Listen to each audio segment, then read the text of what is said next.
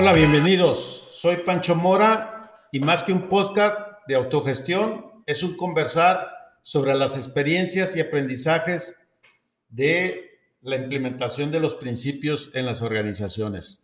Hoy tenemos un episodio especial. El día de hoy tengo a cinco invitados, que es el grupo de colaboradores de Tuniltec, desde cómo se vive la autogestión de manera real en, una organización, hablando de sus experiencias, de sus fracasos, de una manera transparente y honesta. Así que bienvenidos.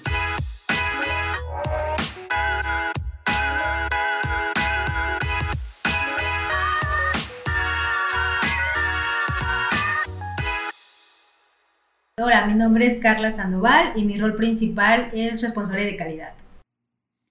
Hola Carla, bienvenido. Gracias. Eh, me da gusto tenerte aquí y por lo que veo tú tienes cuatro años en la compañía y, veo que tienes una gran responsabilidad, que es la embajadora de conciencia. ¿Cómo tú llegas a este rol? Yo llegué, a, eh, cuando empezaron aquí a ver lo de la autogestión y todo, yo lo escuchaba por, por así que por pasillos, ¿no? No, es que la autogestión es y que no sé qué tan. Entonces me llamó mucho la atención el tema, se me hizo interesante. Entonces yo me acerqué a Diana, a la que es jefa de capacitación. Yo le dije, oye, ¿cómo está este movimiento? Entonces, y me fue recomendando libros y me empezó a mandar audios, me empezó a mandar este por YouTube. Entonces, este, ella después me dijo, oye, está la propuesta de que hagamos embajadas, ¿te gustaría estar? Yo dije, ah, pues escucha muy interesante. Entonces me mandan la invitación para pertenecer a, a las embajadas. Entonces la acepté, dije, bueno, es un gran reto, ¿no? Para saber más. Yo vengo de una empresa muy estructurada anteriormente, entonces, pues sí, era algo muy, muy diferente. Entonces, cuando a mí me invitan, yo acepto, pero nosotros cambiamos el nombre de conciencia ya en el transcurso, porque nos llamaban evaluación. Eh, Carla, me llama la atención eh, que comentaste que, que, era un gran reto cuando entraste a tomar este rol. ¿Cuál era el reto?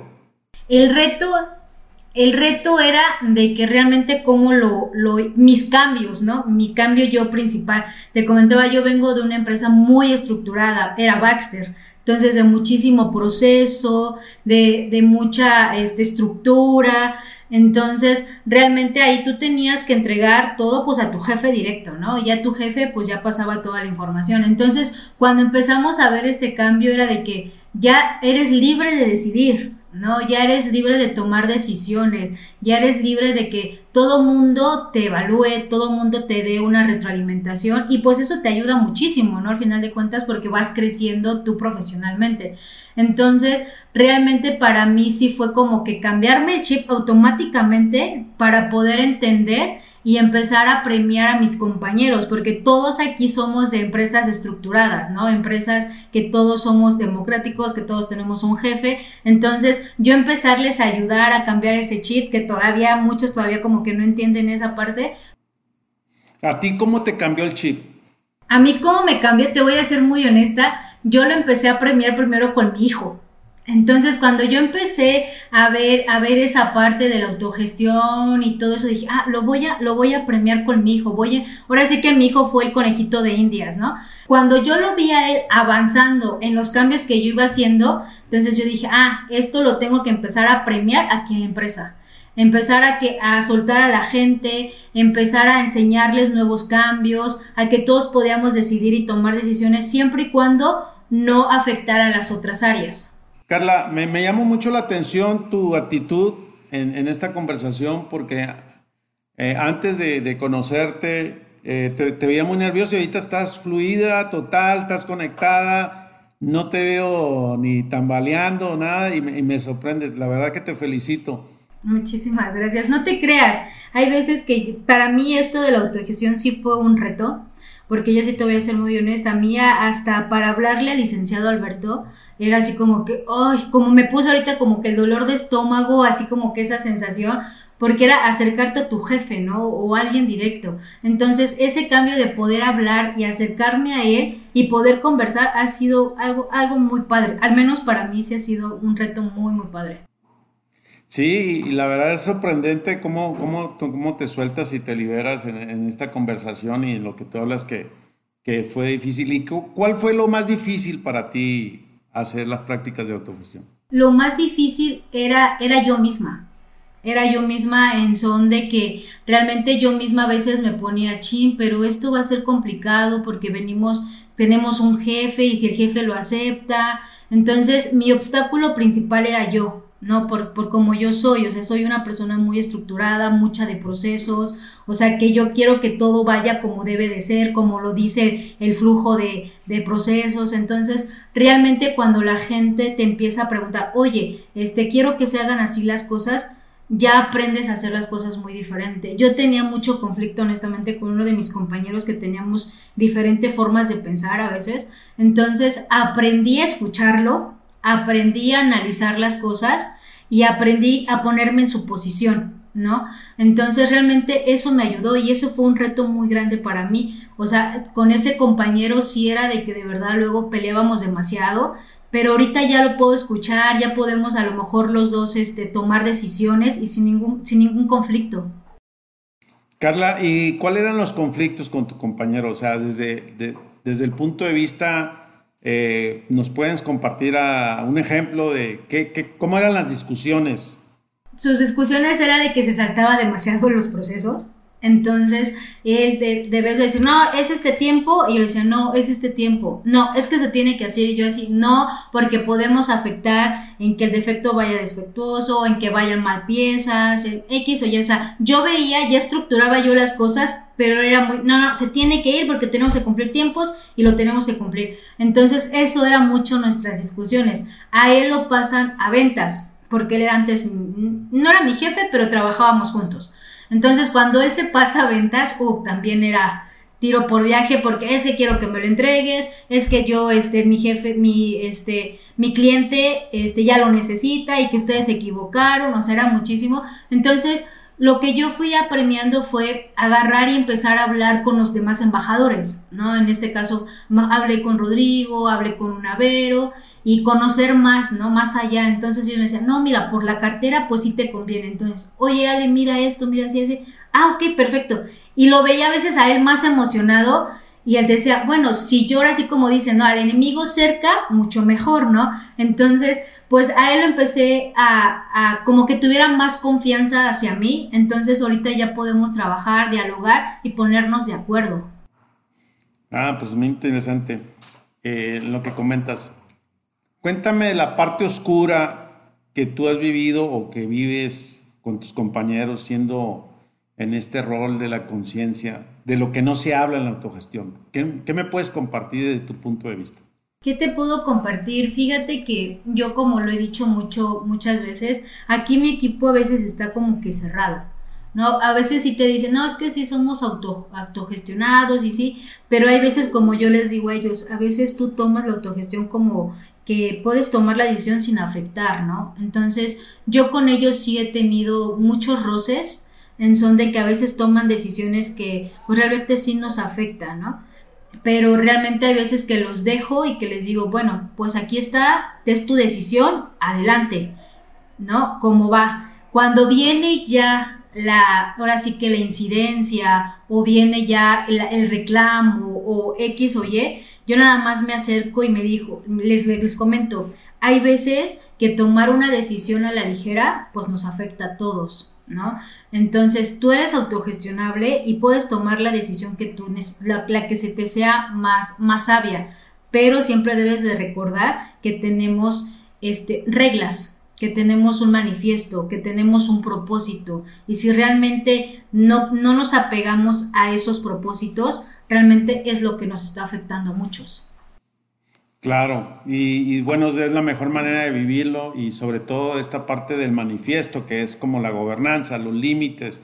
No es que vas a hacer lo que tú quieras, si eres autónomo, pero y eres autogestionado, pero hay, hay ciertos principios que, que, ustedes ya lo tienen ahí muy claro en, en esta, en esta parte. Eh, hablabas hace rato de, de, que leíste varios libros, o, o así lo entendí. ¿Algún libro que te haya marcado de autogestión? ¿Recuerdas alguno? El de Leo El de Seth Manager. ¿Y, ¿Y, qué aprendiste de ese libro? O sea, ¿qué es lo que más te gustó? Ahí lo que más me gustó es de que hay formas de evaluar muchísimas, muchísimas actitudes a veces. Yo le digo que las gráficas de, de araña. Entonces, ahí aprendí muchísimo esa parte de que puedes evaluar hasta a una persona de, de hasta cómo se siente, ¿no? Entonces, realmente a mí eso me gustó muchísimo y de hecho yo lo, lo, ahora sí que puse a mi hijo también como quita de día para ver cómo funcionaba esa gráfica. Entonces, yo cada, a lo mejor cada tres meses o así, yo, lo, yo, le, yo le entregaba su evaluación y le decía, mira, hoy saliste así, así, así y así. Me dice, ah, mamá, entonces tengo que mejorar en esto. Exacto, le tenemos que mejorar en esto. Entonces, a mí me ayudó y hay veces que yo intento con ellos, con, ahora sí que lo vengo a premiar aquí con mis compañeros y les digo, ok, yo con ellos, así espontáneamente luego tengo retroalimentación y les digo, ah, mira, hay que poner esto. Ah, mira, te faltó esto, esto, esto y esto ah, ok. O sea, yo he tratado como acercarme ya a ellos, pero no nada más como que, que me vean como, ah, te quedaste en el lugar de Marlo, ¿no? No, o sea, como una amiga, como, como que podamos compartir varias cosas. Entonces, ese libro me ayudó muchísimo porque aparte te enseña a ser más abierta y entender muchísimas cosas. Eh, veo que tienes mucha valentía y, veo que no tienes miedo. O sea, ¿cómo, has eh, roto esos miedos? O sea, tú misma hablas de que tú misma te venciste ¿Y cómo, por qué eres tan valiente?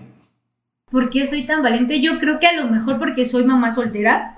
Entonces, al final de cuentas, pues yo creo que al tener esos retos te hace ser más valiente, ¿no? Yo a veces decía, no, no puedo tener miedo o no puedo hacer esto porque no se lo puedo transmitir a mi hijo, ¿no? Entonces, a mí me apasiona demasiado mi trabajo, me apasiona demasiado lo que yo hago.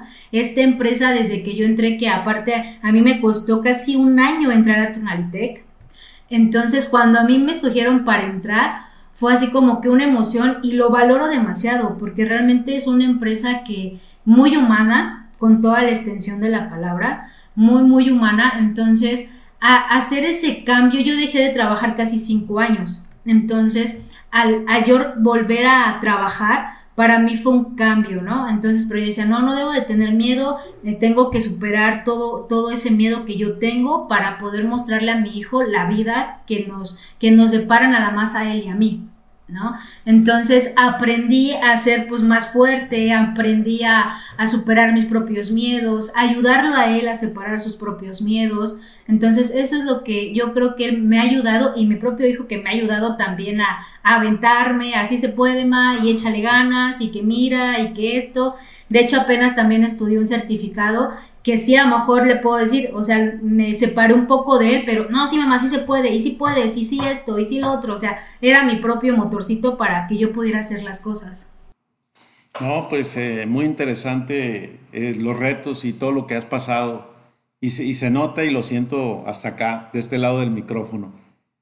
Eh, por último, para, para, terminar nuestra conversación, ¿qué le recomendarías a las personas que nos están escuchando y qué recomendaciones tendrías para pues, estos curiosos, a los que no creen, a los que ya están, y que en tu rol como llegaste y lo que sientes desde el corazón? ¿Yo qué les recomendaría? Yo desde que yo entré aquí a Tonalitec, es realmente, fue un cambio radical y yo hice, la hice mi empresa. Entonces, cuando tú la haces tu empresa, pues es el amor que le tienes a las cosas. Entonces tú valoras todo eso. Entonces lo que yo, yo les diría a ellos es de que valoren cada momento que tienen, cada situación y que analicen que si realmente ellos toman a veces una mala decisión, pues hay consecuencias, pero también pueden ser buenas y malas y aprenden, aprendemos de ellas. Entonces simplemente este, ponernos en los lugares de cada uno y ser humildes ante todo para poder seguir este, cambiando y seguir luchando.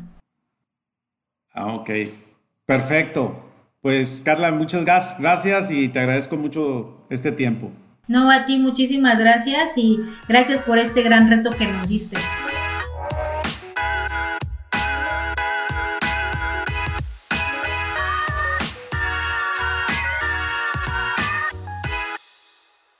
Buenas tardes, mi nombre es Aldo Elizarrarás, trabajo en Bodega Guadalajara Tunalitec y soy auxiliar en el almacén. Aldo, ¿cómo estás? Bienvenido. Muy bien, Pancho, gracias por la invitación. Aquí estamos.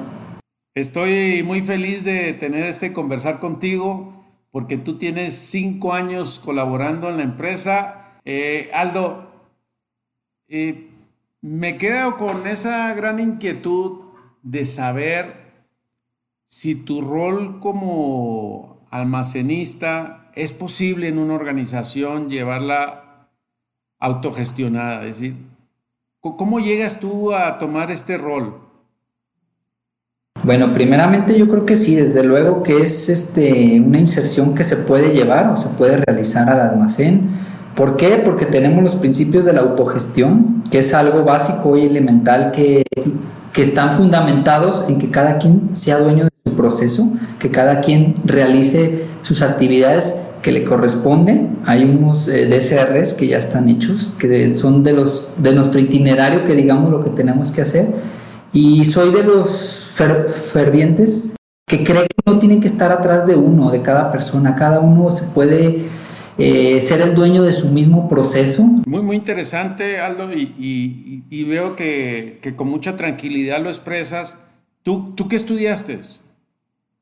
Bueno, mira, yo eh, no acabé, eh, quise estudiar eh, una licenciatura, administración me gustaba, la verdad no, no hice más que tres semestres, fue todo, quedé trunco, pero sí me gusta leer mucho, de repente soy muy metódico, a mí me gusta ser muy metódico en leer, en leer libros, en aprender más, me gustan mucho, por ejemplo, los siete hábitos de la gente altamente efectiva, de Steve Covey, o sea, leo libros así que me han hecho un poquito más amplio conocimiento en cuanto a temas de, lo que es este, descentralizar eh, problemas de trabajo, situaciones, conflictos. ¿tú, ¿Tú qué piensas en la autogestión? ¿Crees que para aplicarla se necesita tener la universidad o esto puede aplicar a cualquier persona? ¿Cuál es tu reflexión sobre esto? Mm, yo te diría que no se ocupa ninguna profesión, no tienes que tener de hecho ningún título para que puedas este, aplicar la autogestión. Yo pienso que si tú tienes las ganas, el deseo de, aprenderla, lo puedes hacer. Eh, la autogestión ahora sí que está abierta para todos, es una, herramienta que hoy en día es muy necesaria, al menos en mi caso yo ya la llevo en práctica porque me he dado cuenta que la autogestión puedes implementar esta en el deporte, en tu casa, en si tú quieres hacer una canción, en todo la puedes llevar. ¿Cómo lo implemento yo? Pues yo lo implemento con mis hijos, organizo mejores mis tiempos, trato de ser más consciente en lo que hago y hacer más con menos. Ese es el propósito de la autogestión. Fíjate que me identifico mucho contigo, digo, yo tampoco tengo ninguna carrera y yo estudié nomás la secundaria. Y, creo en lo mismo, ¿no? Cuando de repente las personas empiezo a conversar sobre este tema de la autogestión, que me dicen que también que estoy medio loco, eh, creo que, pues no, no, importa si, si tienes educación, si no la tienes, yo creo que es más bien que tú quieres hacerlo, que quieres entenderlo, que lo quieras aplicar y que lo puedas llevar a, tu vida. Entonces soy totalmente de acuerdo contigo, Aldo, en, en este tema. Ahorita que hablas de que tú lo llevas a tu vida personal, en tu familia, en el fútbol, eh, cuéntame qué es lo más que te gusta.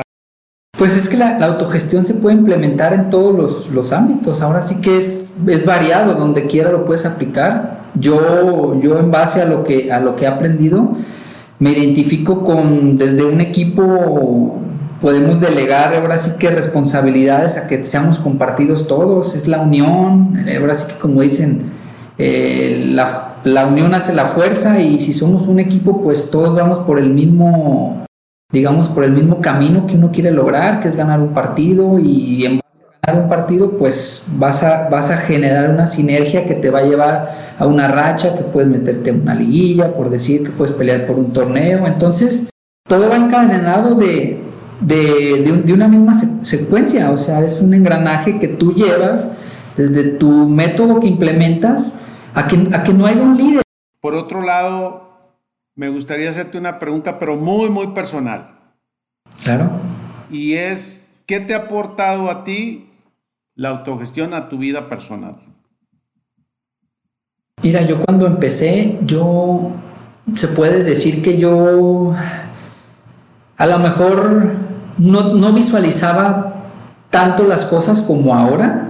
Eh, sí me ha servido mucho, honestamente. Yo las ah, sesiones que he tomado, las embajadas que llevamos llevado, me han servido bastante desde el hecho que yo puedo tomar mejores decisiones, administro mejor mis tiempos, trato de ser más, más mesurado. Me ha hecho en mi persona que tome mejores decisiones, tanto en mi vida laboral como en mi, en mi trabajo.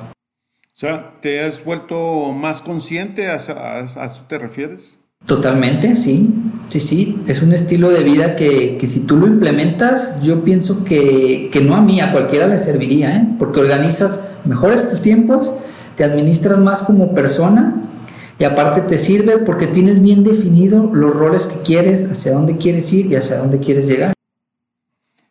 ¿Tú te, hacías en algún momento de tu vida, si hablamos del pasado, antes de, hace cinco años, ¿Creíste en algún momento que ibas a llegar al tema de la autogestión o era realmente algo que ni sabías que existía y, el antes y el después de esto? Sí, si soy sincero, la verdad no tenía conocimiento, no, no sabía. De hecho, la palabra autogestión, pues a lo mejor en mi vida la había, la había escuchado.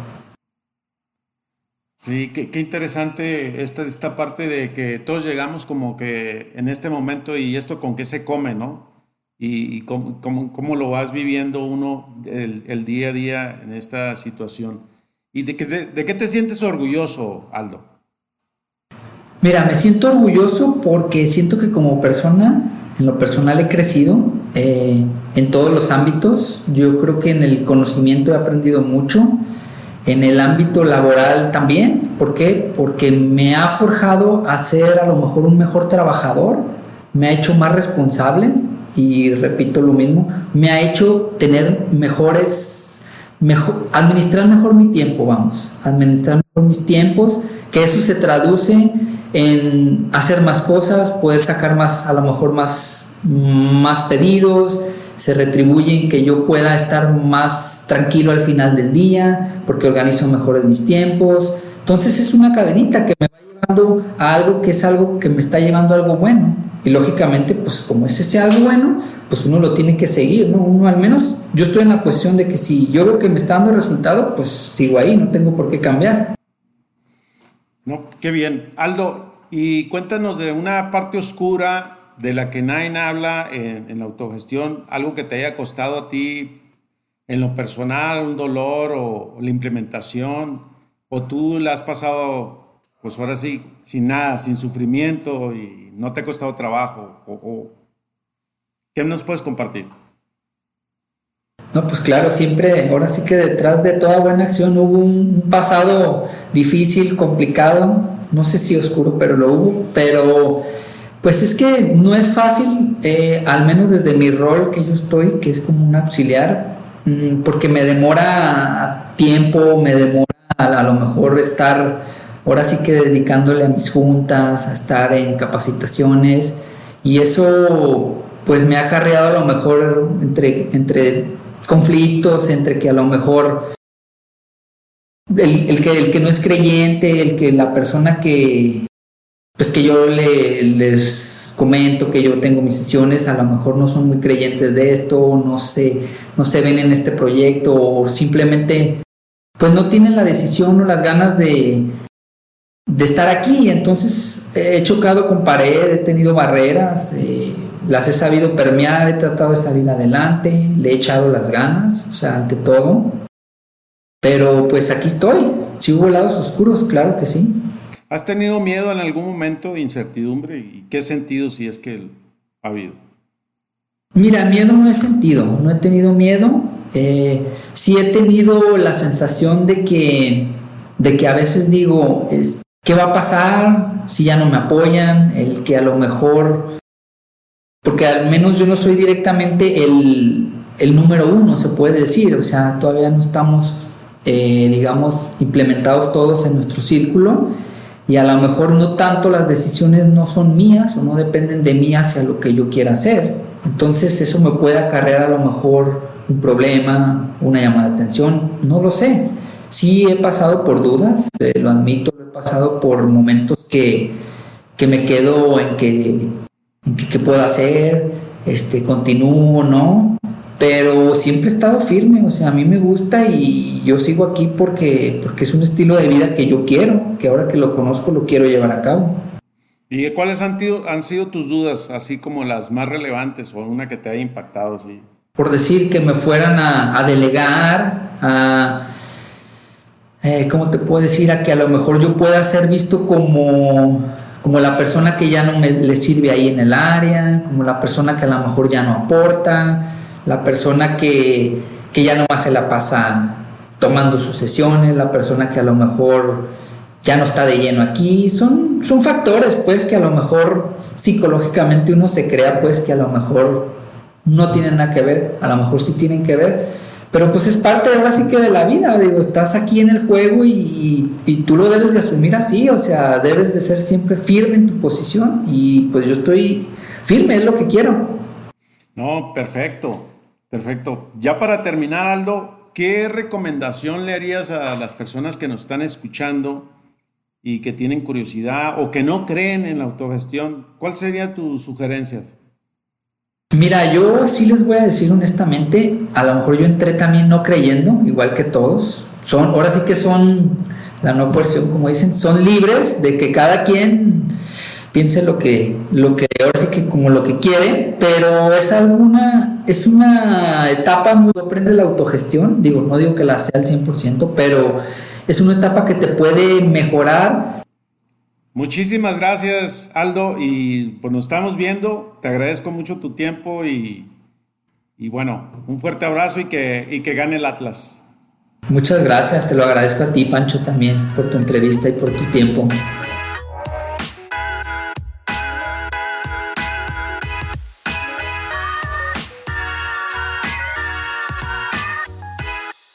Bueno, mi nombre es Verónica Sánchez. Eh, mi rol eh, desempeñado en, la empresa, en Tunalitec, es asesor de ventas. Muy bien, Vero. Qué gusto de tenerte aquí y, muchas gracias por estar aquí, por tu tiempo.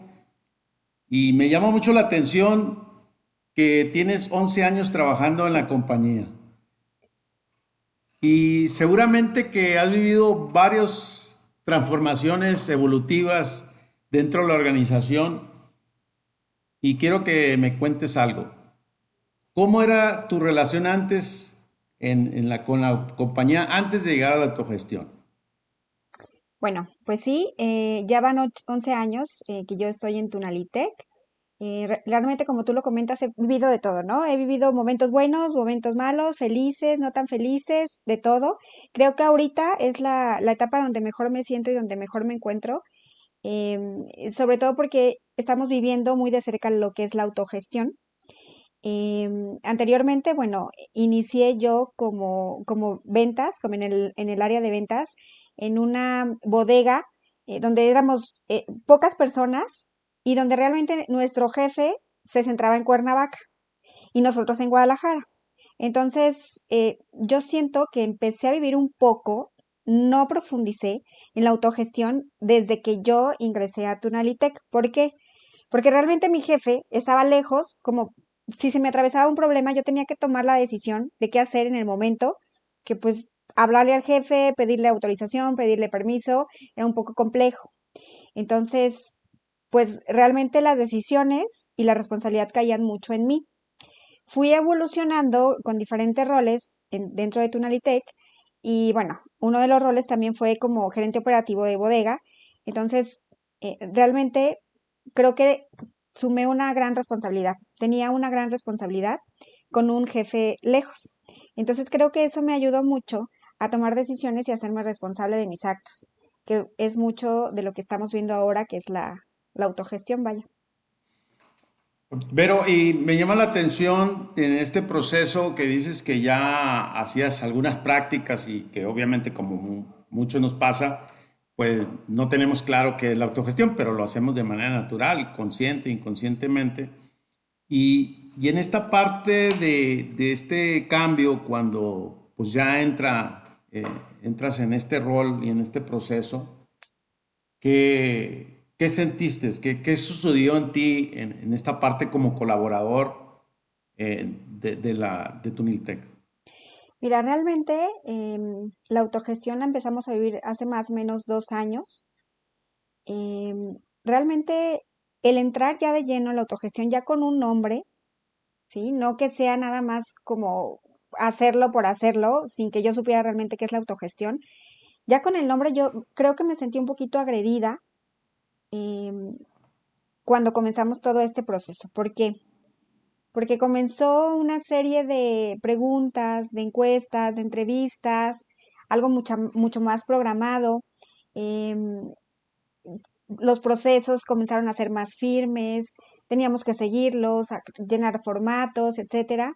Entonces, la autogestión me hizo sentir un poquito agredida, eh, pero realmente después de, descubrir la esencia que tiene, pues la empecé a vivir, ahorita a, a, sentir, a gozar. Ahorita pues ya estoy en una etapa más madurativa, ¿no? Donde a lo mejor ya no, no me siento, ya no me siento para nada agredida. Yo pues les comentaba a mis compañeros de, mi, de, de mis embajadas, de la embajada, que anteriormente, dentro de la autogestión, lo que hacían mucho era eh, calificarnos, calificarnos entre colaboradores a nosotros mismos, ¿no? Yo calificaba a mis colaboradores, calificaba a mi círculo, y dentro de esta calificación, de esta evaluación que teníamos, la verdad, los inicios que, de repente que, le empezábamos a hacer, yo me sentía agredida por lo que decían, ¿no? Que si Verónica falla en tal cosa, que Verónica le falla tal situación, eh, que necesita esto, esto, entonces no lo tomaba muy bien, la verdad. Y hace dos, tres meses volví a recibir esta misma evaluación por parte de mis compañeros. Realmente, pues eso se basa en la autogestión, ¿no? Estarnos evaluando todos constantemente. Y la tomé obviamente de una manera completamente diferente siento que el llevar a cabo todo este proceso hizo que tuviera la madurez necesaria para recibir yo retroalimentación de parte de mis compañeros.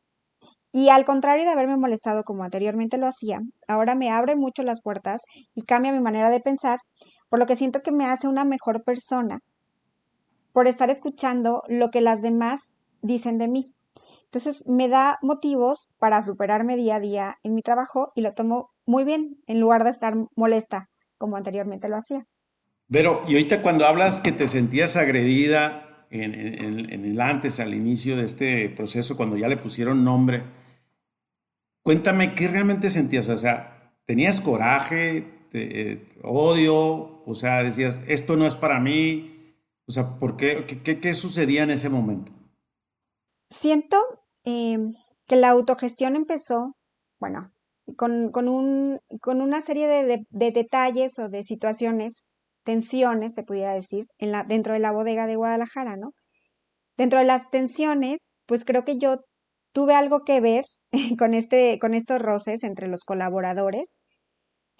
Em, por, por ciertas circunstancias y al momento de iniciar con esto fue un poco de coraje, como de incertidumbre, de saber qué va a pasar, de ver que las cosas no se quedan en su lugar, no se quedan estáticas, sino que están cambiando. Y realmente uno a los cambios pues le tiene miedo y le tiene coraje y, no sabe cómo afrontar la situación, ¿no? Entonces fue lo que me pasó. Al ver que la situación ya no la tenía totalmente controlada y que yo llevaba ya rato trabajando de esta manera y, se llega el momento y, se cambia todo, entonces siento que ahí es donde, donde está, empieza mi agresión, mi, sentir agredido, ¿no? Entonces, digo. ¿Y, en esta parte había algo de ego también, de soberbia tuya? Fíjate que ahora que lo piensas, sí, de que me lo dices, perdón, que lo pienso yo sí, em, porque obviamente, pues se abre otro, otro camino completamente diferente y, y sí pude llegar a, a sentir algo de ego, ¿no? el, a lo mejor soltar un poquito mis responsabilidades es lo que me, causó algo de temor, ¿no? El, soltarlas y el pasarlas a alguien más siendo que yo sentía que yo las cuidaba mucho, mis responsabilidades, ¿no? Y que alguien más tuviera que hacer lo mismo que yo, entonces me causaba demasiado estrés o conflicto, ¿no? Eh, pues prácticamente fue, fue eso. Sí, qué interesante. Oye, y esta parte donde me platicas que recibiste hace dos, tres meses una, pues una retroalimentación de tus compañeros, que te sentiste totalmente diferente a aquella época que hablabas. Ahora cuéntame cómo te sentiste ahora, o sea, esa parte de hasta, hasta te dio con una sonrisa, dices que la disfrutaste, o sea, ahora cuéntame la parte bonita. Pues. Sí, fíjate que pues ya tenemos, ya tengo un ratito yo eh, viviendo de esta manera la autogestión, gracias a, pues a mi director general que me invitó. Entonces leí, leí varios libros, he leído varios artículos, siento que lo he vivido junto con mi director y junto con la empresa, este camino de la autogestión que para mí se está convirtiendo en algo más que un, bueno, es como un estilo de vida, vaya, para mí, porque no nada más lo aplico en lo laboral, sino también lo aplico de manera personal, en mi casa, eh, con mi familia, con mis amigos. Y la verdad me ha abierto las puertas a, obtener una madurez y una responsabilidad que yo no imaginaba que pudiera tener. Cuando me hacen la retroalimentación, mis compañeros me califican y yo puedo ver ahí en esta em, evaluación que efectivamente tienen razón y que en vez de molestarme, debo de cambiar la situación para ser una mejor persona y poder convivir en plenitud con mis demás compañeros.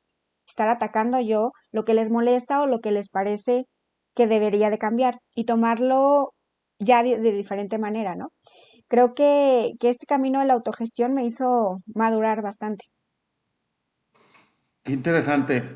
Estaba, ahorita que estabas eh, hablando, estaba yo reflexionando de, esta parte que me interesa mucho que, que nos cuentes.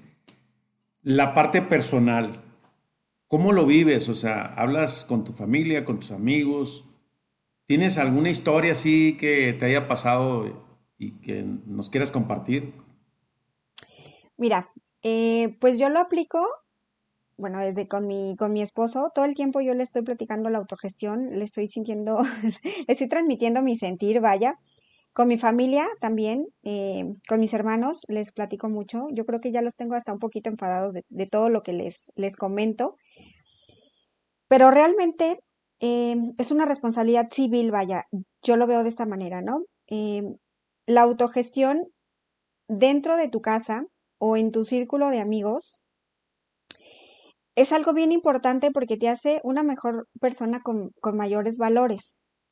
Es, no sé, tener responsabilidad de tirar algo a la basura en la calle alguna basura en la calle eh, ya es, yo lo llamo autogestión, porque tú sabes que haciendo esto dañas cierta parte del planeta o cierta parte del país. Entonces esto ya, ya para mí es autogestión. ¿Qué tanto tú puedes dañar o contribuir a que tu vida y el mundo sea mejor con la autogestión?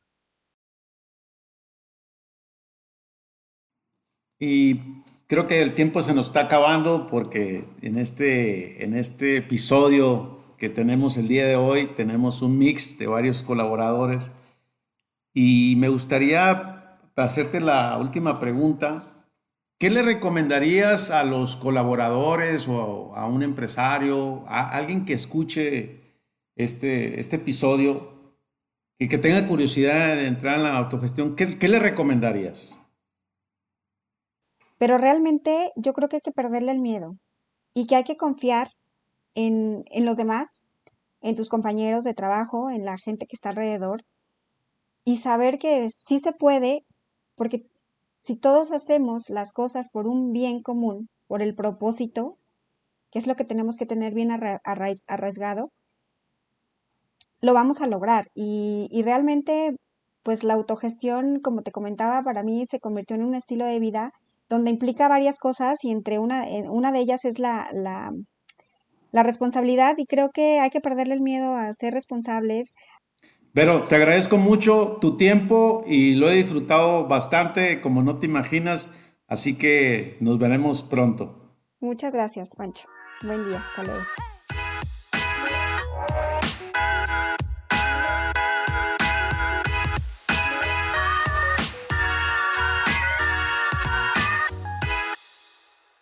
Soy Fernanda Cabello y mi rol es de Inside Sales.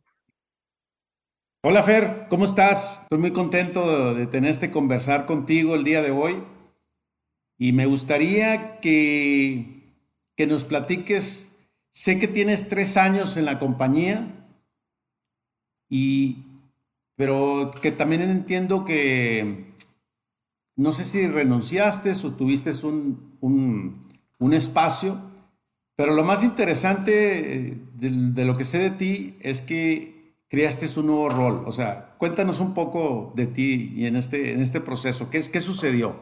Gracias, Pancho. Sí, a mí también me da mucho gusto estar aquí. La verdad es que es una oportunidad bien interesante. No se habla mucho de esto, ¿no?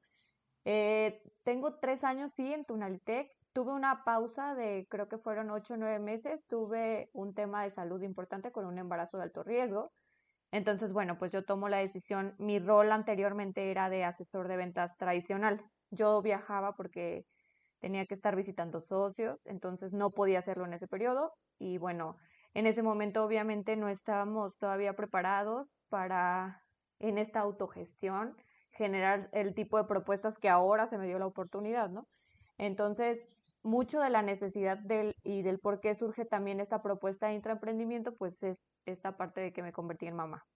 Entonces, así es como, como han pasado las cosas. Eh, se da la oportunidad, hay una estructura un poquito más robusta, no te voy a decir que ya somos expertos en intraemprendimientos, pero pues ya hay esa apertura, ya estamos preparándonos, vamos hacia allá. Entonces, yo genero esta propuesta y afortunadamente es aprobada o mejor dicho no hay objeción por parte del comité y así es como, como me reintegro. De hecho, cubrí a Vero en su incapacidad también, entonces regresé por eso. Y ya después se dio la oportunidad de presentar la propuesta, vi la necesidad en la compañía y dije, bueno, de aquí me agarro y, presento algo interesante, ¿no? Fer, y a ver, explícame una cosa para entender más a detalle. Tú en este proceso te enfermas de, un embarazo de alto riesgo, bueno, no te enfermas, estás en cuidado de salud y en este proceso pues quedas en stand-by fuera de la compañía prácticamente, pero lo que me, llama la atención es cómo te das la oportunidad de, de crear un nuevo rol que no existía. ¿Esto es gracias a la autogestión? ¿O tú crees que si no hubiera existido estos principios que ustedes aplican en la, en la compañía, había sido posible? Hubiera sido posible, sí, a lo mejor hubiera sido un trámite más burocrático y creo que sí es importante la autogestión porque te permite ser más creativo. O sea, yo esto o esa necesidad que hace que, que surja la propuesta, la vi desde que yo era asesor de ventas tradicional. Entonces, no había una, la apertura, a lo mejor tú no sientes la confianza de proponer. Entonces, con este cambio de cultura, pues te da chance de ser más creativo, de proponer este, mejoras donde tú consideras que puedes sumar. No necesariamente tiene que ser de tu rol, o sea, eso es algo bien padre que nos ha dado la autogestión y que yo la verdad aplaudo mucho, que te deja ser más creativo, o sea, te deja hacer más. Yo, yo soy una persona que siempre y lo he dicho, y lo he dicho todo el tiempo, o sea, yo siempre quiero ser más, hacer más, aprender más, como que tengo esa inquietud. Entonces yo dije, ok, a ver, esto es lo que me pide hacer la empresa. ¿Yo podría dar más o creo que hay un área de oportunidad aquí? ¿Cómo lo voy a hacer? Entonces de ahí surge, o, sea, la necesidad detona esto y yo me pongo a investigar, empiezo a hacer, eh, a buscar consejo en otros compañeros de la empresa y todo, y pues bueno, presento esto Fer, ¿y qué, qué, ha aportado este nuevo rol a la organización y a ti? ¿Qué, ¿Cuáles han sido los beneficios? Pues fíjate que ha sido un reto en el sentido de que la pandemia nos ha obligado a hacer muchas cosas diferentes, ¿no? Entonces, el, el cómo se venían trabajando las ventas anteriormente, que todo era súper presencial, que tenías que estar ahí, si no, prácticamente no valía lo que hacías, ¿no? Ahorita la verdad es que se está migrando todo a atenciones vía remota y, y como estamos en ese cambio o en esa transición, pues todavía como clientes queremos sentir esa atención personalizada y esa atención de una persona, no nada más hacer transacciones vía e-commerce, ¿no? Entonces, el estar haciendo esto, una es un reto porque hay herramientas que no del todo conocemos para las videoconferencias, eh, incluso las mismas eh, facilidades o utilidades que te puede dar un WhatsApp empresarial, ¿no? Eh, ha sido un reto, estamos en eso, nos está ayudando mucho lo de la pandemia, que, que nos está llevando a fuerza hacia allá, o sea, tenemos que hacerlo sí o sí. Y, y, está sumando mucho a la compañía en cuanto a mejorar la relación con muchos socios de canal que trabajamos, de los que no teníamos mucha información, da causalidad al desarrollo de las carteras, eh, porque lo que yo vengo haciendo es una validación a nivel nacional de todo lo que tenemos dado de alta. Entonces, es, es bien interesante todo lo que le puedes eh, aportar a los vendedores, a la estrategia, a la parte de, de, marketing, a la parte de cadena de suministro, o sea, realmente todas estas interacciones. Y eso es lo que tiene mucho valor cuando tú presentas una propuesta de intraemprendimiento, el cómo le facilitas o cómo le agregas eh, soluciones a la compañía desde distintos roles, desde distintos círculos. Digo, nosotros ya trabajamos ahorita como círculos. Eh, en, en nuestro conversar antes de la introducción, yo les compartía que, que me gustaba conversar la parte oscura de la autogestión, la parte negativa, la que nadie quiere hablar, la que cada quien vivimos nuestra propia experiencia, aprendizaje.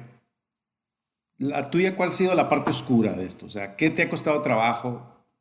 El cambio de cultura incluso es, híjole, eh, eh, de pronto te sientes como un poquito eh, entre entre azul y buenas noches porque ves que no avanzan, no estamos en esto de la no coerción, entonces tampoco puedes orillar a todos a, a ir hacia donde tú quieres o, o de mantener el rumbo que, que, la mayoría quisieran. Esto no es una democracia al final de cuentas, ¿no? Entonces sí es complicado. Pero aún con todo esto que estamos haciendo y con todas las personas que están involucradas y con todos los que damos el sí y creemos que ya somos autogestionados, Luego te topas con situaciones muy particulares que dices, híjole, ahí a quién le pregunto, cómo funciona. No, no te, o sea, una situación particular yo creo que sería cuando me voy y ahorita el cómo le estoy viviendo es difícil. O sea, es difícil cambiar el mindset que traemos todos y que incluso yo a veces lo digo, híjole, yo a lo mejor no he estado en tantas empresas tradicionales y me sigue ganando mucho esa parte de no, pues pregúntale a tu jefe. La verdad es que acá no hay un jefe, tienes un montón de jefes porque tus jefes son las personas con las que haces acuerdos. Se vive de una manera bien intensa. De pronto en las, en las juntas de, de embajadores o en las sesiones de embajadores, sí hay buenos debates, porque volvemos a lo mismo, es algo tan nuevo que no lo tenemos igual de claro todos, o que es cuestión de percepciones y estamos dando por hecho que el otro está entendiendo lo que yo creo de la autogestión en, en la empresa, ¿no? Muy, muy interesante. Fer, ahorita cuando me hablabas de, de la parte de, del cambio de paradigma, ¿cómo, ¿cómo, lo hiciste tú ese cambio de paradigma? ¿Cómo, cómo lo viviste? ¿Qué, ¿Qué, sucedió? ¿Qué, ¿Qué te cambió de mindset, de ese chip? ¿Te cayó el 20, como decimos en México? Yo creo que eso es en lo que más, en lo que más me ha influido en el tema profesional, en, en, cómo tomo las decisiones en pro de que se cumpla este propósito superior que tenemos como compañía, en pro de que esta decisión eh, a los que afecta los esté involucrando, eh, en el cuidado del recurso, lo que te decía ahorita de cómo asumes la responsabilidad, cómo asumes el, el, el cumplir con tus acuerdos. Y eso a mí sí me parece valioso e importante porque no, no venimos de esto, venimos de que nos, nos digan qué hacer todo el tiempo. O sea, tú tienes eh, tu lista de actividades y si te sales de ahí y haces algo mejor que bueno, muchas gracias, a lo mejor nadie se va a dar cuenta. Pero como tú ya sabes que nadie se va a dar cuenta, pues te quedas en la rayita y ah, de aquí a aquí es mi responsabilidad, se acabó, no hago nada más. La, la autogestión la verdad es que te permite ser mucho más creativo. De hecho, yo el otro día lo platicaba con unos compañeros, yo ya estoy pensando en mi próximo intraemprendimiento porque encuentras áreas de oportunidad en muchas cosas y esa es una facilidad que te da la autogestión. Qué bien. Fer, ¿y cuáles son los retos y desafíos que, te, que tienes en, en el futuro o en este año en la autogestión? ¿Qué te falta por conquistar o, si es que tienes algo que, que dices, no, pues el siguiente reto es esto? yo creo que el siguiente reto desde estas embajadas y desde este rol que asumí sería poder permear de una manera mucho más clara. O sea, el facilitarle las cosas al resto del equipo que se involucra en la autogestión es, es un gran reto porque volvemos a lo mismo. O sea, de pronto nos quedamos en esta cuestión de percepciones, de yo creo que ya entendió y listo, ya se siente autogestionado. Y la realidad es muy diferente. Entonces, me gustaría que este año ya fuera tan claro este manifiesto que si un, em, un empleado nuevo llegara a la compañía, pudiera leer esto y así como yo ahorita a lo mejor tengo esta claridad, exacto, él, él pudiera decir, ah, perfecto, o sea, que naciera un colaborador autogestionado en la empresa, tal cual. Bien, pues buen, buen reto y desafío. ¿De qué te sientes orgullosa? En principio me siento orgullosa por formar parte de la compañía. La verdad es que creo que estamos marcando una diferencia interesante en cómo, cómo se gestionan las empresas en México. Latinoamérica seguimos así, o sea, yo repito, seguimos como en esta meritocracia y en que yo tengo el control de todo porque mi ego es más grande que todas las habilidades y capacidades que tú como colaborador puedas tener. Entonces, siento que, que somos parte de un cambio bien grande, bien grande a nivel nacional y desde la preparación ya van a venir, o sea, los nuevos talentos ya van a venir con este, con esta, con este nuevo chip. O sea, yo quiero hacer, por eso hay tanto freelance ahorita, porque todos quieren explotar este talento creativo que tienen. Entonces, la verdad me siento muy orgullosa de pertenecer a este, en esta compañía, a este gran proyecto, además. Y obviamente mi proceso de, de intraemprendimiento, la verdad es, es que es algo con lo que sí, sí me siento pues honrada y además muy comprometida, o sea, lo viví yo, lo empecé de ceros, fue el primer intraemprendimiento que se vivió, este, estamos, de hecho, nos ha servido mucho para marcar estas pautas de qué se debería de hacer, qué se esperaría del intraemprendedor, qué se espera del comité, cómo se facilita el proceso, qué tipo de información. Ya estamos llegando a un punto en que la información en la compañía es abierta para todos, porque con esta transparencia podemos tomar mejores decisiones. Muy bien, Fer, pues ya estamos en la etapa final y para las personas que nos están escuchando y tienen la curiosidad de, saber algo más de la autogestión, ¿qué, le, recomendarías tú para los que ya están trabajando, a los que están decepcionados, a los que no creen? ¿Qué, qué, cuál sería tu, tu sugerencia?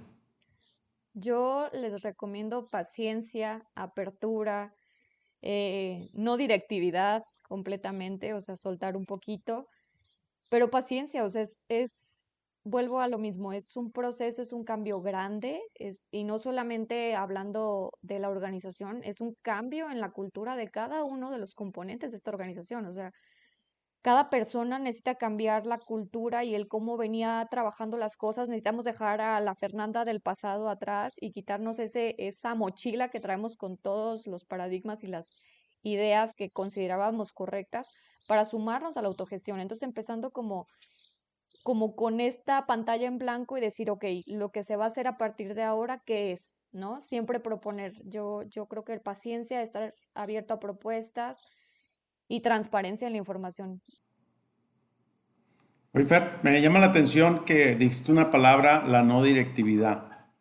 Cuéntanos un poco ahí antes de que nos vayamos, porque no me quiero quedar con, con esa parte y, que la audiencia tenga claro de qué se trata. Claro, claro. Pues no directividad prácticamente es dejar que el otro haga lo que tiene que hacer en la mejor manera en que él lo considere. O sea, la verdad es que todos tenemos un potencial enorme. Afortunadamente, siendo parte de la compañía, me, me enlisté para una capacitación en cuanto a coaching no directivo, que es otra de las herramientas con las que contamos como embajadores, por llamarlo de cierta forma, que ayuda a la confianza entre los círculos, que te ayuda a desarrollar el potencial. Entonces, es buscar respuestas en ti mismo y, y no directividad es soltar esto, o sea, es dejar eh, es dejar tu percepción, tu interpretación y tu juicio fuera de las cosas. O sea, yo no le voy a decir a las personas todo el tiempo cómo hacerlo. La realidad es que quien hace la chamba, por ejemplo, en, en, no sé, se me ocurre, una posición de almacén, es quien mejor conoce cómo podría mejorarlo. Entonces, dales la confianza, o sea, dales oportunidad de que ellos lo hagan, dales oportunidad de que ellos propongan, de que sean creativos, de que desarrollen este potencial que tienen, porque quien mejor va a saber qué, puntos arreglar van a ser ellos.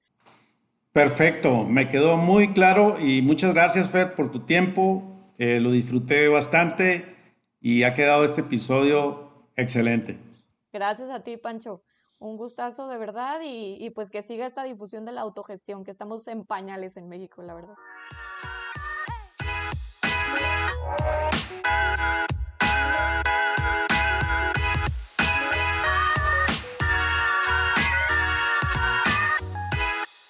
Hola, buenas tardes. Mi nombre es Enrique Fernández y el rol que funjo en la empresa es de asesor de ventas.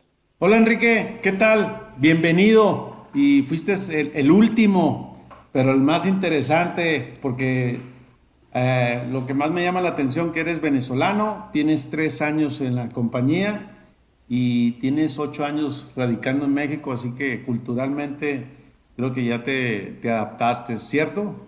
Correcto, correcto, Pancho. Ya, ya ocho años viviendo aquí, ya, aunque el acento no, no, no cambia, este, pues sí, ya, ya he tomado mucho de su cultura, de la cual amo y quiero y adoro y aprecio muchísimo. No, perfecto. A mí me encantan las arepas con carne mechada. está muy bien, está muy bien, claro que sí. Muy buen plato, muy buen plato. La, la, la, la bandera de las arepas es la reina pepiada, te la dejo ahí de, de tarea para que la busques, es fácil de hacer y adelante. Muy bien, bien. Eh, fíjate que, que, tu caso me, me, interesa mucho que hablemos de esta parte objetiva de, de la autogestión, cómo, cómo, cómo la has vivido, a qué te has enfrentado en, en este, en este aprendizaje eh, desde tu punto de vista, que me hables así de, desde el corazón. Pues mira, lo, lo, que me he enfrentado es a lo que me enfrenté en su momento cuando salí de Venezuela y me vine a otro país, a, cambiar un ambiente, a cambiar una situación, a cambiar una manera de pensar, de vivir y de accionar. Eh, laboralmente, evidentemente que la autogestión te, te modifica todo lo que vienes elaborando o cómo te vienes manejando dentro de una empresa, ¿no? Eh, desde el punto de vista de que, bueno, ¿y qué hago? ¿Quién me dice qué hago? ¿Cómo lo hago? Eh, ¿Cómo inclusive me pongo las reglas o quién me pone las reglas, no? Entonces creo que básicamente ese es el gran, el gran secreto de que la autogestión funcione, de que te puedas adecuar a que eres un ser humano y eres un ser humano afuera de la empresa y dentro de la empresa y como tal tienes decisiones que afectan a otros y como tal tienes este, pues compromisos ¿no? con el resto y que esos compromisos debes valorarlos, debes asegurarlos y creo que es un poco inclusive esa mentalidad de caballerosidad que había antes, ¿no? Del tema de la palabra. Usted me dio la palabra de que tal día iba a cumplir con el acuerdo. Creo que es algo que se ha perdido mucho y que en mi humilde parecer eso por lo menos se ha retomado con el tema de la autogestión, ¿no? Cuando tú saliste de Venezuela, que fue como tener el valor de salirte y llegar a este país. Quiero pensar que, que tú hablas de valentía, de, tuviste la determinación de salir de tu país por las razones que, que hayan sido. Pero en la autogestión te refieres que también se ocupa esa valentía. Sí, sí, la verdad es que sí. O sea, en ambos casos se, se ocupa una resiliencia, una valentía y un arrojo eh, de dar un paso a algo desconocido. Eh, vamos a ser sinceros que yo pude haber visto en internet, en averiguarme en libros, cómo es la cultura, cómo se vive aquí, cuál es la moneda, en el caso del país para migrar, cuál es la calidad de vida que uno puede conseguir allí según los libros, según la información. Y lo mismo pasa con la autogestión, puedes leer muchos libros, puedes tener referencias, puedes tener inclusive videos que hoy en día, pues obviamente todos nos nutrimos de, esa esa posibilidad de podcast como este para escuchar las experiencias y situaciones de otros y ver si de allí puedo tomar algo que me sirva para mi realidad o para mi vida. Más sin embargo, tanto para migrar como para entrar en la autogestión, aquí la cuestión es subirse, aquí la cuestión es dar el paso de fe este, y, y empezar a trabajarlo, empezar a llevarlo adelante, empezar a vivirlo y en base a eso, pues irte ajustando también, ¿no? No hay una autogestión perfecta para todo el mundo, como no hay dietas tampoco para que todos nos quitemos peso de más de nuestros cuerpos. Eh, y hay esa diferencia como individuos, ¿no? Y lo mismo pasa como migrante. En tu caso, hace rato que antes que entráramos al podcast estuvimos conversando de, de una analogía de la bicicleta, ¿no? Cuando nos enseñamos a andar en bicicleta nos caemos y nos volvemos a subir y, y ahí no la llevamos. ¿Tú cómo ha sido tu bicicleta? Pues mira, mi bicicleta yo pensaba que estaba genial, pero el problema está en que cuando, cuando te dicen, mira, la carretera ya no es eh, la administración anterior, la carretera ahora va a circular por una autopista que se llama autogestión, te das cuenta que, y volteas y analizas un poco tu bicicleta porque te sientes tan valiente, ¿no?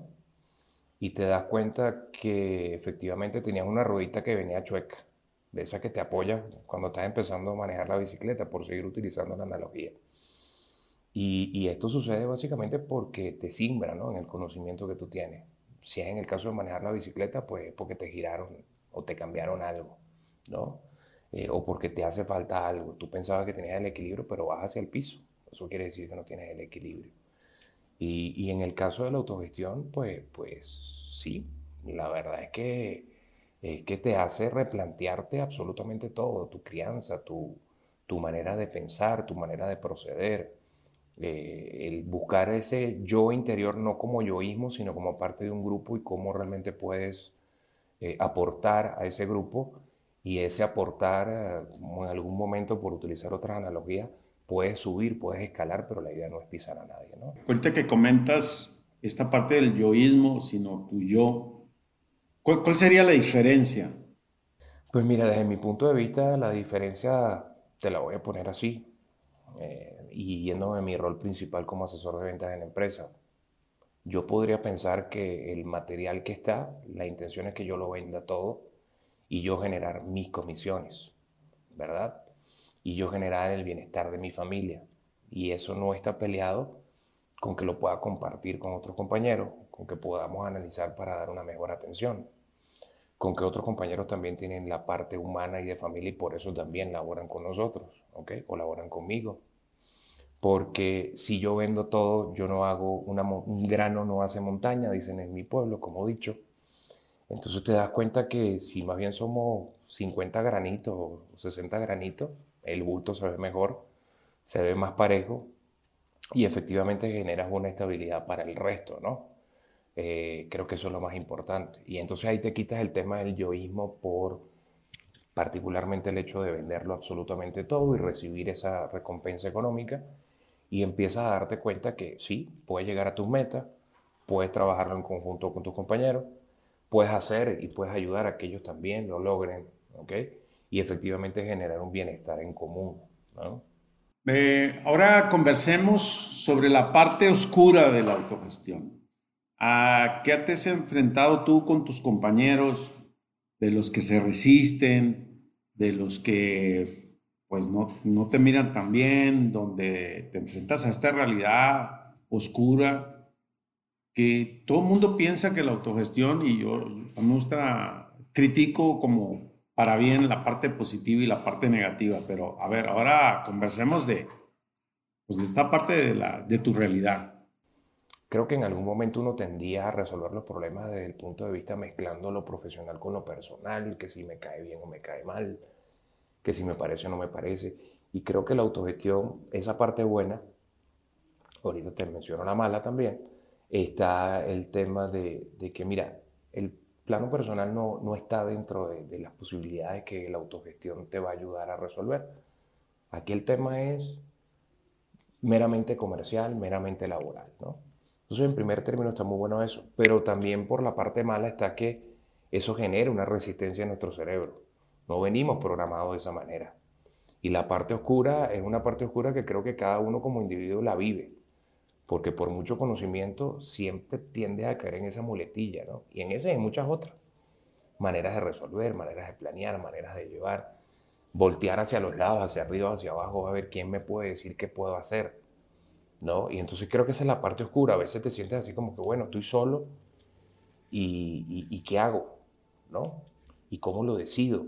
Y bueno, ahí es donde entra la parte positiva, porque, en donde empiezas a ver que hay una serie de posibilidades de, de, documentos, de herramientas, inclusive mentoría, con, con personas que tengas, pero ya no los ves desde el punto de vista de que es mi jefe o es alguien superior, sino que lo buscas como eh, una especie de espejo y de forma para plantearte la, la resolución del conflicto la situación que puedas llegar a tener laboralmente hablando. ¿No? Más, sin embargo, eso también pudiera ser algo complicado de entender porque igual quedas así como que, bueno, ok, me contestaste lo que ya yo sabía, sí, pero es que no te estás dando cuenta que que ya tú tenías la respuesta, ¿no? Y empiezas un poco a, a, ese proceso, ¿no? Eh, a tener que, que, tomar esas cosas. Anteriormente uno tomaba la salida fácil, ¿no? Eh, ahora no hay salida fácil, porque, porque no es una situación sencilla y porque se tiene que resolver, tiene que obligar. Esa es la parte oscura de todo esto. O sea, aquí no es un maratón de 42 kilómetros que de repente por ahí te está esperando una moto y te echa un ray al kilómetro 40 y medio y lo último kilómetro y medio te lo echas trotandito y llega fresco, ¿no? Aquí hay que correrse los 42 kilómetros y posiblemente en los próximos 4 o 5 no conseguirás un vasito de agua, pero hay que tener la, la, perseverancia para llegar al final de la meta, ¿no? Y ya por último, ¿qué le recomendarías a las personas que nos están escuchando que no creen, que tienen la curiosidad o de los que inclusive ya, ya estamos arriba de esto? Pues mira, mi sugerencia es que efectivamente siempre se centren en que no va a ser un camino corto. Yo, yo prefiero más que sugerencia informarles que no es un camino corto. Decirles la realidad que no es un camino fácil. Eh, decirles que luego que lo empiezas a transitar te das cuenta que ahorita estamos trabajando y hablando sobre un plano laboral, pero que cada vez comienza a ser una manera de pensar adicional que va permeando hacia otras áreas, otros roles de tu vida. En mi caso soy padre de una niña eh, casado con mi señora, vivo con también mi mamá, comparte aquí nuestra la casa, y empiezas a darte cuenta que ya no tienes por qué trabajar en tu casa con el pensamiento piramidal, que yo soy el jefe de casa y el que pongo la lana y el que proveedor.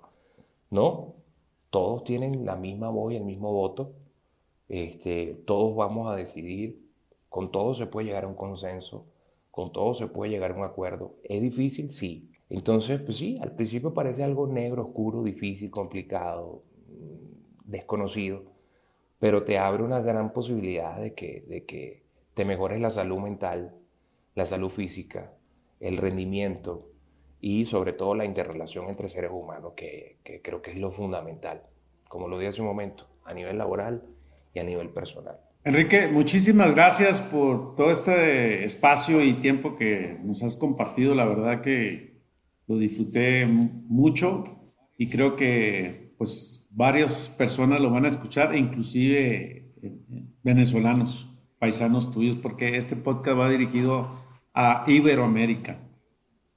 No, pues todo lo contrario, Juancho. De verdad que muchísimas gracias por la oportunidad, no solo la, propia, sino la de toda la compañía y todos los compañeros. Y pues, que tengas mucho éxito. Espero escuchar eh, este podcast para, para ver qué piensan también el resto de los compañeros. Y de aquí en adelante ya tienes un fan más por allí este, para escucharte cada programa.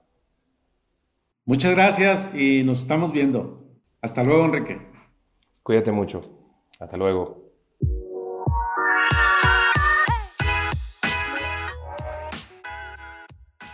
Mi aprendizaje del día de hoy con con Carla, con Fernanda, con Vero, con Aldo y con Enrique fue, no se ocupa ningún título universitario para aplicar la autogestión, lo puedes aplicar con tus hijos, con tu pareja, en la organización y sobre todo que esto te hace ser mejor persona. Creo que es extraordinario todos sus testimonios, su experiencia de cómo ellos a pesar de las dificultades que te enfrentas y sobre todo de perder el, control y mando en la organización, te genera ego y estrés, pero esta historia lo cuentan con tanta alegría que me da mucho gusto. Si te gustó este episodio, puedes hacerme tus comentarios en Instagram y me encuentras como panchomora.life y en LinkedIn como Pancho Mora. Valoro y aprecio tus comentarios. Si tienes curiosidad de conocer más sobre la autogestión y sus principios, visita mi página panchomora.life y te regalaré 30 minutos de mi tiempo para tener un buen conversar.